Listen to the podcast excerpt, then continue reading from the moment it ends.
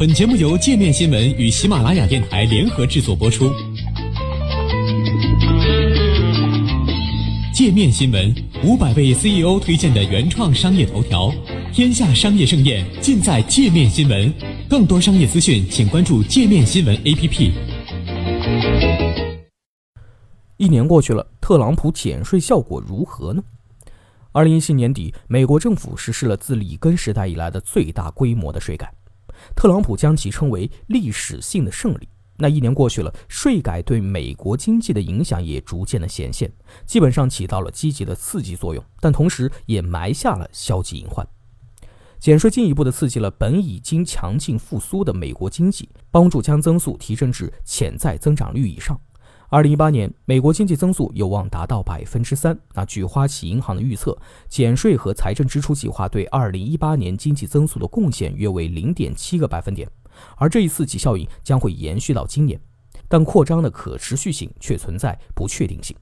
有预测显示，随着减税和增加支出的刺激作用减弱，美国经济今年将出现减速。根据美联储预期，二零一九年美国经济增速将从去年的百分之三点一放缓至百分之二点五。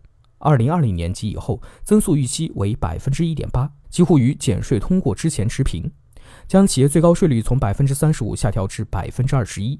特朗普政府的减税法案有效降低了企业税收负担，促使企业税后利润增加。据《纽约时报》报道，去年第三季度，美国企业税后利润同比上升近百分之二十。减税在这一过程中起到明显促进作用，因为数据显示，企业税前利润增速要慢得多。过去五十年时间里，美国企业税后与税前利润增速之差从未如此之大。从过去来看，这种情况通常会出现在经济衰退之际，公司将运营损失累加起来以减少纳税额。去年前三季度，沃尔玛已经因为减税节省了至少十六亿美元，同期内，美银美林至少节省了二十四亿美元。美国电话电报公司节省了二十二亿美元，苹果节省了约四十五亿美元，威瑞森通讯公司至少节省了十七点五亿美元。与二零一七年相比，美国去年就业创造加速，几家大型公司已经因为减税而扩大其招聘计划。不过，一些大公司还是削减了数千个工作岗位。这些公司表示，自动化、劳动力外包、生产线重组是裁员的主要原因。在减税法案通过后，苹果承诺未来五年将在美国本土增加两万个工作岗位。二零一八年，该公司已经增加了六千个工作岗位。沃尔玛将工人时薪提高至十一美金，向员工发放多达每人一千美元的奖金，并扩大了一些员工福利，如产假。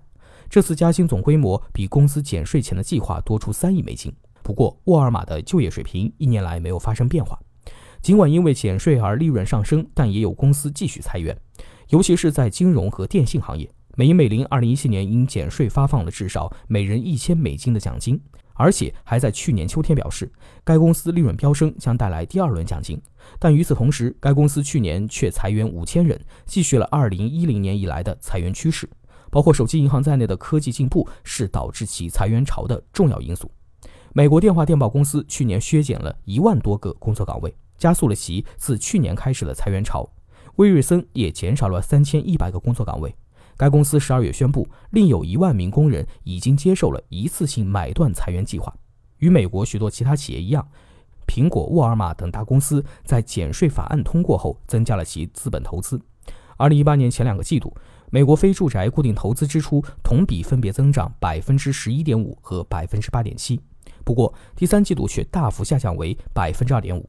白宫官员预期，企业资本投资今年将出现反弹，从而进一步促进生产率提高，提高工人薪资。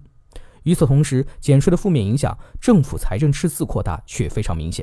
据国会预算办公室 （CBO） 预期，联邦政府财政赤字本财年将会达到九千七百亿美元，约为美国国内生产总值的百分之四点六。除经济衰退或战争期间外，美国财政赤字从未达到如此高的水平。CBO 还预测称，假如继续实施减税和增加支出政策，美国的公共债务占其 GDP 的比重到2038年将从目前的百分之七十八上升至百分之一百四十八。随着政府债务不断扩张，逐渐挤出私人投资，财政恶化将开始拖累美国经济增长。